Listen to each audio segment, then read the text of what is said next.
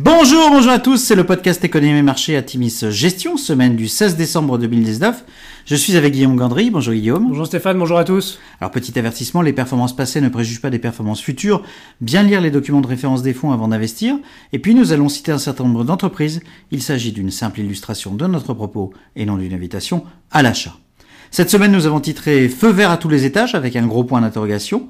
La semaine a été riche en événements politiques et géopolitiques et, on doit le dire, sans accroche. Les interventions de la Fed et de la BCE étaient attendues. Jérôme Powell a confirmé la bonne santé de l'économie américaine et ce avec une inflation mesurée. Dans leurs prévisions, les directeurs des réserves fédérales US ne prévoient du reste pas de hausse des taux en 2020. Les marchés ont apprécié et, une fois n'est pas coutume, Donald Trump n'y est pas allé de son habituel tweet réprobateur. Christine Lagarde était très attendue pour sa première conférence de presse en tant que présidente de la BCE. Même si elle n'a pas modifié le niveau actuel des taux, elle a confirmé une revue stratégique de la politique de la BCE en janvier, la première en 16 ans. Quant à son style à attendre à la tête de la BCE, elle a déclaré « Je ne suis ni faucon ni colombe, mon ambition est d'être une chouette, qui est un animal souvent associé à un peu de sagesse, une première intervention réussie selon les analystes ».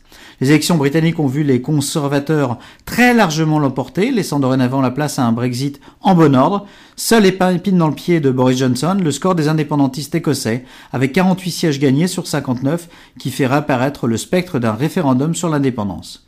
C'est vrai, Aramco, c'est fait, excusez-moi, c'est fait, Aramco, la compagnie pétrolière saoudienne, est la plus grande capitalisation mondiale après son IPO, il est vrai très réussi. Chez Atimis, nous sommes un peu taquins, n'est-ce pas Guillaume? Et allons dorénavant euh, pouvoir compter les fonds et indices dits ISR intégrant la valeur dans leur portefeuille. Et puis dans le même registre, euh, registre de l'ISR et de l'environnement, les dirigeants de l'Union européenne se sont mis d'accord pour atteindre la neutralité carbone d'ici 2050. Seule la Pologne, qui dépend à 80% du charbon pour sa production d'énergie, a refusé de mettre en œuvre cette décision avant juin. Un vaste plan d'investissement a été voté dans ce cadre. Et pour terminer, eh bien vendredi, la confirmation par la Chine d'un accord commercial de phase 1 avec les États-Unis a finalement peu impacté des marchés d'actions déjà bien appréciés et qui anticipaient nettement euh, cette réalisation, même si on a encore quelques doutes sur l'ampleur finalement euh, de cette signature et le mouvement à venir. En revanche, les taux longs US ont nettement progressé avec un 10 ans porté à 1,82%. C'est encore une bonne semaine. Le, sur la semaine, le CAC 40 progresse de 0,8% et repasse la barre des 5009. Et le SP500 s'apprécie de 0,7% et le Nasdaq de 0,9%. On a quelques publications, euh, Guillaume, et des publications plutôt bonnes dans nos portefeuilles. En effet, Stéphane, Inditex publie un troisième trimestre supérieur aux attentes en termes de croissance organique et en termes de rentabilité opérationnelle. La marge brute progresse très fortement par rapport à l'an dernier en raison d'une absence d'effet de change négatif et d'un très bon contrôle des OPEX et d'une bonne croissance des volumes. Adobe publie une croissance top-line au-dessus des attentes avec une croissance de 21% euh, ce trimestre, permettant au groupe d'afficher une croissance de 24% sur l'année. Les prévisions du groupe restent prudentes. Adobe anticipe 3,04 milliards de dollars de revenus au premier trimestre 2020, contre un consensus à 3,09 milliards.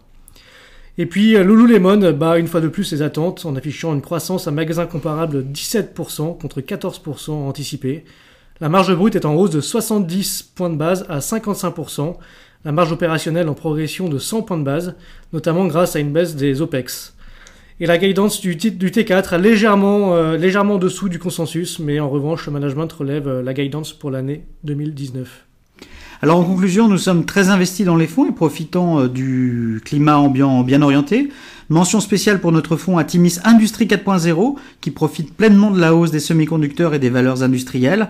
La tendance, sauf signe noir, devrait rester positive avant la fameuse trêve des confiseurs et nous maintenons nos allocations dans les fonds Atimis Patrimoine et Atimis Global à leur niveau actuel. Il est vrai que nous sommes euh, pleinement satisfaits de la performance de ces diversifiés cette année à respectivement euh, plus de 8% et, près de, 15%.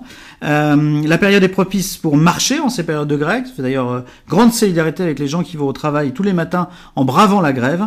Et, euh, et donc c'est une période aussi propice pour réfléchir à plus long terme, pour se projeter sur les prochains semestres. Un bon exercice pour préparer notre rencontre de SOPI de rentrée le 10 janvier prochain dans le magnifique cadre de la Fondation Dontière. Pour s'inscrire, n'hésitez pas euh, à envoyer un email à Antoine Gazorowski at euh, atimis.fr. L'adresse précise c'est antoine.gaziorowski, G-A-S-I-O R-O-W-S-K-I at atimis.fr.